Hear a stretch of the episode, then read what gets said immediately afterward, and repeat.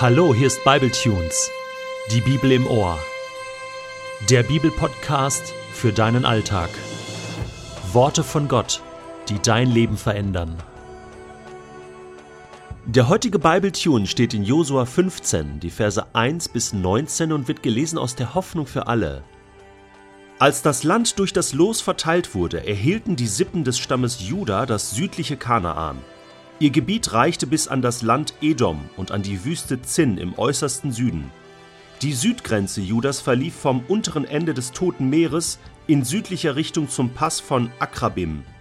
Von dort führte sie hinüber nach Zinn, südlich um Kadesh Barnea herum und durch Hesron hinauf nach Adda, wo sie einen Bogen nach Karka machte. Sie ging weiter durch Azmon bis an den Bach an der Grenze zu Ägypten, dem sie bis zur Mündung ins Mittelmeer folgte. Dies war die südliche Landesgrenze. Im Osten verlief die Grenze Judas am Toten Meer entlang bis zur Jordanmündung. Die Nordgrenze führte von der Jordanmündung hinauf nach Bet Hogla, dann nördlich von Bet Araba weiter bergauf zum Stein Bohans des Rubenitas, abwärts in das Tal Achor und wieder aufwärts nach Debir. Hier wandte sie sich in nördlicher Richtung nach Gilgal, gegenüber dem Pass von Adumim, der südlich des Baches verläuft. Dann erreichte die Grenze die Quelle En Shemesh und die Quelle En Rogel. Sie führte durch das Hinnomtal südlich um den Abhang, auf dem die Jebusiterstadt, das heutige Jerusalem, liegt, zur Spitze des Berges, der sich westlich des Hinnomtals am Nordrand der Rephaim-Ebene erhebt. Dort macht die Grenze einen Bogen in Richtung der Quelle Noftuach, führte dann zu den Städten des Berglandes Ephron und weiter nach Bala, dem heutigen Kirjat Jearim. Von Bala wandte sie sich westlich zum Gebirge Seir, zog dann am Nordhang des Berges Jearim, also Kessalon, hinab nach Bet Shemesh und hinüber nach Timna. Sie verlief an der nördlichen Seite von Ekron in einem Bogen nach Schikaron hinüber zum Berg Bala und endete bei Jabneel an der Küste des Mittelmeeres. Das Meer bildete die Westgrenze des Landes Juda. Dies war das Gebiet, das der Stamm Juda für seine Sippen erhielt. Kaleb, dem Sohn Jephunes, überließ Josua einen Teil des Stammesgebiets von Juda. Der Herr hatte Josua befohlen, Kaleb die Stadt Hebron zu geben. Sie hieß damals noch Stadt des Arba, nach dem Stammvater der Anakita. Dort lebten drei Anakiter namens Sheshai, Ahiman und Talmai mit ihren Sippen. Kaleb vertrieb sie aus der Stadt. Dann zog er in Richtung Debir, das damals noch Kirjat Sefer hieß. Wer Kirjat Sefer erobert, versprach er seinen Männern, der erhält meine Tochter Achsa zur Frau.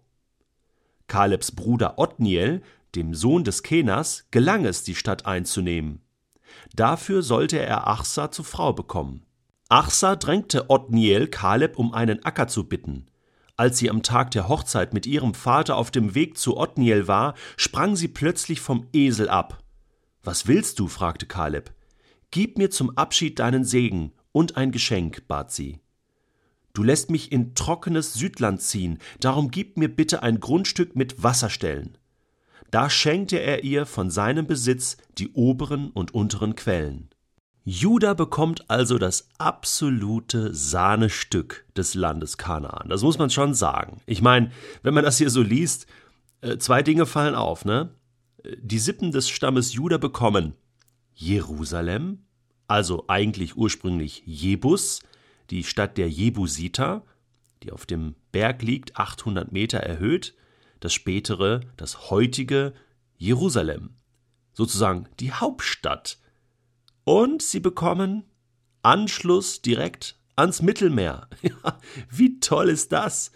Ja, ich meine, das heutige Tel Aviv, ja, Jaffa und dann diese ganze Strecke, ein wunderbarer, wunderschöner Strand mit Sonnenuntergang im Meer und traumhaft. Ja, Juda und auch Benjamin, der zwölfte Sohn, Jakobs, die beiden bilden ja dann später das sogenannte Südreich mit der Hauptstadt Jerusalem. Das absolute Sahnestück, das schönste Landteil meines Erachtens. Warum? Warum werden die so, ich sag jetzt mal, bevorzugt. Das ist doch unfair, oder? Wir haben ja schon mal darüber nachgedacht, dass Ruben als der Erstgeborene ausgefallen war mit seinem Erstgeburtssegen. Und die sogenannte Heilslinie, also der Stammbaum von Jesus, sozusagen die Urväter und Vorfahren von Jesus Christus, das läuft ja über Abraham, Isaak, Jakob und dann, wer ist dann sozusagen der Stammhalter, der Platzhalter? Das wurde Judah, der vierte Sohn von Jakob. Und weil das die sogenannte königliche Linie ist, aus der ja auch später König David äh, kam. Ne? Saul war aus dem Stamm Benjamin, wie auch Paulus, aber David war ja aus der königlichen Linie, aus der Verheißungslinie, aus der später dann auch Jesus sozusagen stammte. Und deswegen ist diese Linie über Juda eine von Gott bevorzugte und gesegnete Linie. Hatte er das verdient? Hatte Juda als der Stammvater sozusagen es verdient, so bevorzugt zu werden? Wir wissen aus der Geschichte, nein, hatte er nicht. Er war genauso ein Schlawiner, ein fehlerhafter Mensch, der schwere Schuld auch auf sein Leben geladen hatte, Fehler begangen hatte, wie jeder andere auch. Eigentlich waren alle zwölf Brüder, alle zwölf Söhne Jakobs der totale Ausfall. Aber weil alle Menschen Fehler haben, weil es nur fehlerhafte Menschen gibt, deswegen muss sich Gott für irgendeinen fehlerhaften Mensch entscheiden. Und das ist ja auch das Krasse, dass diese ganze Stammeslinie, diese Heilslinie auf Jesus eine, eine Verkettung von, von Fehlern ist.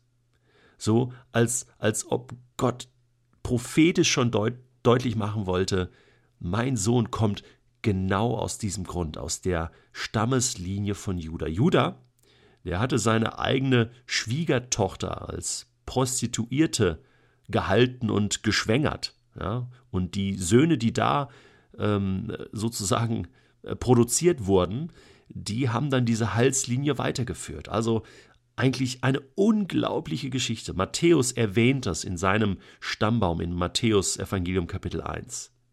Deswegen voller Fehler und doch gesegnet. So ist unser Gott. Er meint's einfach gut mit Judah. Er ist ihm einfach gnädig. Und Jesus wird später ein Löwe oder der Löwe aus dem Stamm Judah genannt, aus dieser Linie ein Stamm der Stärke, und sie bekommen ein starkes Stück Land. Und die Hauptstadt, Jerusalem, die Stadt der Jebusiter. Ich finde es toll, dass dann noch diese kleine Geschichte angehängt ist von Kaleb und seiner Familie. Und da sehen wir eins, Kaleb, er wurde auch gesegnet für sein Gottvertrauen. Aber er ist auch der, der weitergibt.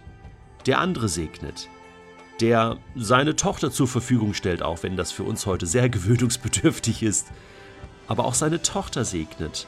Ja, gesegnete Menschen sind die, die auch Segen weitergeben. Wie ist das in deinem Leben? Hat Gott dich gesegnet? Hat Gott dich beschenkt mit etwas? Bist du bereit, andere daran teilhaben zu lassen? Das wäre dann wahrer Segen.